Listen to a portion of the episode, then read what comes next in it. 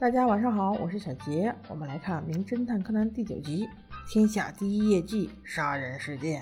那在日本东京呢，天下第一业绩是一个很著名的祭典活动，它的著名就是要把“天下第一业绩”这六个字都用礼花的形式打到天上。那这一集呢比较特别，开篇就直接告诉你了凶手是谁。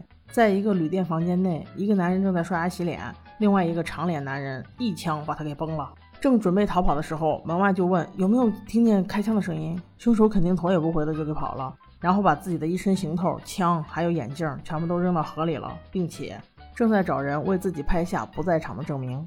那最巧的是，他找的人正好就是小兰和柯南。小兰给他拍照的时候，要把他和那个最后一个一字拍到一块儿。结果柯南拿着气球不小心跑进去了。个人认为这个细节后面应该有助于破案。这个凶手呢，脸又黑又长，我们就叫他黑长脸吧。黑长脸同志跑过来的嘛，所以他很热，他很热，但是他还不脱了外套。个人认为这个细节后面应该也能用得上。这时他们正在拍照玩的开心，一个警察过来找他了。终于不是木木警官了，要不所有的人都以为全东京就他一个警官呢。这次来的是又高又帅的白鸟警官。警官说，黑长脸的一个朋友在他的公寓里面被杀了，请他回去做个调查。他完全配合，就回到了酒店。同时，小五郎一行人也去了。很快，白鸟警官就认出了小五郎，并且表示了崇敬之情。小五郎胡溜八扯，乱推理一番，遭到了白鸟警官的质疑。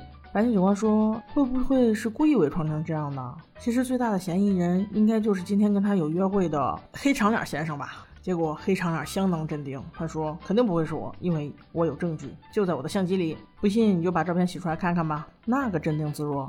都让我怀疑，他好像就是想让警察帮他洗一下照片。从照片上看来，刚才“天下第一”四个字中的“天”字也和这个男士合照了，那就说明放第一个字的时候他就在现场。经过推算，他是不可能杀了人之后再赶到祭奠现场和“天”字合影的。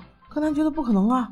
通过证据，柯南已经推算出来了，就是那个人。但是这张照片该怎么解释呢？快想，快想！正在此时，另外一个胖男士跑了过来。他说：“死者是他们报社的签约作家，他们的作品马上就要完结了。但是他现在死了，后面的情况怎么办呀？真伤脑筋。”那正在此刻，黑长脸同志非常适时的站了出来，而且有点高兴的表示：“刚好我正在写一篇长篇小说，你看看行不行啊？”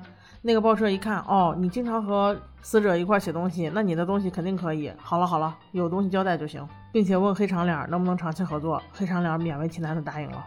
嗯，这不是很明显吗？赤裸裸的杀人越货呀！难道只有柯南一个人看出来了吗？但是柯南苦思冥想都找不到他不在场证明的漏洞，怎么办？赶紧想。他回忆到，这个男人虽然很热，但是就是不脱外套。在又一次的对比了照片之后，柯南想通了一切，于是还是老三样：手表麻醉针。蝴蝶结变声器和藏在椅子背后。套餐上齐之后，柯南开始了讲述。柯南认为，不是强盗案件的疑点有两个：首先，死者是刷着牙开的房门，然后紧跟着就被枪射杀了。那如果是强盗或者不认识的人，不会刷着牙开门的。第二，枪声响了之后，只有几秒钟的时间。就有旁边的人过来看，紧跟着凶手就跑了。在这几秒钟的时间，房间不可能这么乱，所有的衣服全部都被翻了一遍。黑长脸听到这些还在狡辩，无论怎样，我有不在场证据，能把我咋？柯南用小五郎的声音说：“哈哈哈，你不要这么嚣张，你的破绽就在照片里。你仔细观察。”你那一张跟天合照的照片，你的手腕是纯黑的，而且你为了保持一致的衣服，所以你今天就算再热，你也不会脱掉外套。但是你仔细看看你现在的手腕，你不是没戴表吗？那你的手腕上还有一溜白皮肤是什么意思？所以说跟天合照的肯定不是今天拍的，而是去年的今天拍的。天下第一业绩年年都有，你肯定是拍完了之后把照相机原封不动的放在那。还有可能是前年拍的，都说不定。总之，犯人就是你，没跑了。你用一年的时间去计划杀一个人，就是为了他的作品或者争夺他的名誉。看来这个人也不咋地。好了，我们不用为这种人伤心。拜拜溜。